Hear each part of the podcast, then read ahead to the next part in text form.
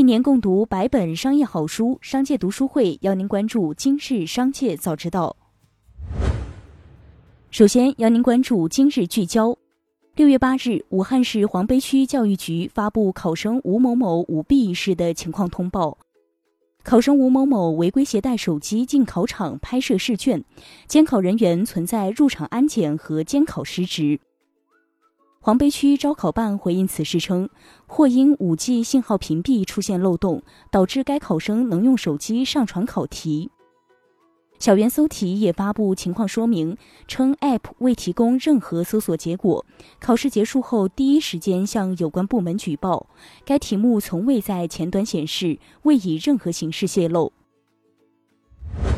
深圳市发改委全文发布目标纲要，提出推进资本市场改革，恢复深交所主板上市功能。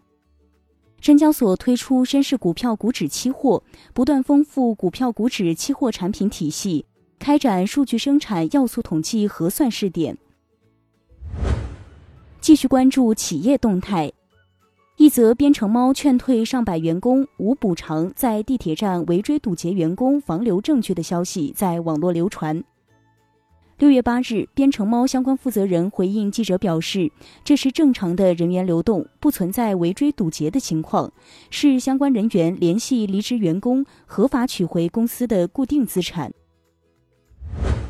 六月八日，苹果全球开发者大会上宣布，苹果 iOS 十五将推出全新的数字遗产计划。用户将遗产联系人添加到账户后，如果用户本人离世，其遗产联系人就能请求访问用户的 iCloud 账户，并传输出用户存储的数据。资料显示，北京肯德基有限公司新增一则行政处罚，处罚事由为非甲烷总烃排放浓度六十三点五毫克每立方，超过排放限值标准。处罚结果为罚款三万元，处罚单位为北京市东城区生态环境局。贵阳南明老干妈风味食品有限责任公司申请注册“老实妈”商标，国际分类涉及食品、方便食品。当前商标状态为商标申请中。值得一提的是，此前该公司还申请注册了多个“老干爸”“老干爹”“老千妈”等商标。从包括美团、拼多多等在内的数家企业获悉，他们近期再收到整改要求，其中美团被要求下架售价零点零一元的秒杀商品，其他几家平台则被要求继续收紧补贴。一位接近美团优选的人士称，员工在五月二十七日获下架前述秒杀商品的口头通知，并被要求在六月一日前整改完毕。该人士表示，平台已提前一天执行完毕，还在一些地区取消了部分优惠券和补贴。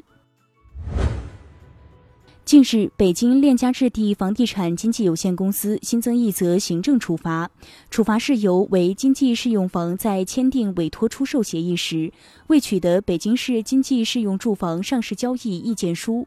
属于禁止交易的房屋，处罚结果为罚款三万元。从知情人士处获悉，为缓解半导体芯片短缺，富士康将协助吉利为其代工生产。对此信息，吉利相关人士表示对此并不知情。花旗在近日报告中称，就汽车用芯片短缺问题上，廖吉利可借合作伙伴红海及其他供应商帮助下，廖吉利可较同业恢复得较快。六月八日，阿里云正式宣布在印度尼西亚和菲律宾新增两大数据中心。并在未来三年投入超过六十亿元，用于建设基础设施，支持本地化生态发展。截至目前，阿里云在全球二十四个地域部署了上百个云数据中心，采用自研的云操作系统，飞天管理全球数百万台服务器。基础设施覆盖东南亚、日本、澳大利亚、美国、英国、欧洲、中东等主要海外市场，海外市场规模三年增长超十倍。北京法院审判信息网显示，六月八日，北京微微一笑文化传播有限公司与北京天浩盛世娱乐文化有限公司服务合同纠纷一审民事裁定书公开。天浩盛世被诉赔超二百三十三万元。旗下签约的知名艺人有任正非二女儿姚安娜、杰克隽逸、阚清子、陈飞宇、李治廷、戚薇等。近日，荣耀终端有限公司新增融资信息，艾仕德公司与团队共同斥资六点六亿元，参与对荣耀的联合收购，已成为渠道商中持股比例最大的战略投资者。天眼查 App 显示，深圳市爱实德股份有限公司成立于一九九八年六月，法定代表人为黄文辉，注册资本约十二点三九亿人民币。接下来将目光转移到产业纵深领域。据工信部网站消息，工信部发布关于侵害用户权益行为的 App 通报指出，工信部近期组织第三方检测机构对手机应用软件进行检查。重点督促用户反映问题较多的实用工具、学习教育、生活出行、求职招聘、运动健身等五类企业进行整改。截至目前，尚有八十三款 App 未完成整改，其中包括印象笔记、掌上高铁、乐视视频、高旅纵横、智联招聘、豆瓣等知名应用。高盛首席亚洲经济学家表示，全球芯片短缺造成的供应链中断可能很快就会过去。高盛分析师认为，目前我们可能正处于最糟糕的时期。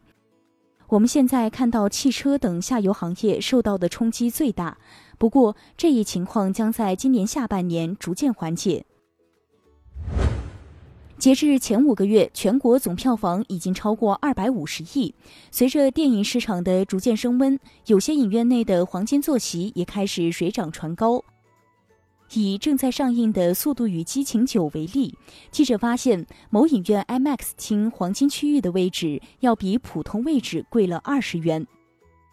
市场相关人士表示，影院是有自主定价权的，只要在购票前商家对价格进行了充分的透明的公示，就不存在违规。最后，一起关注国际事业。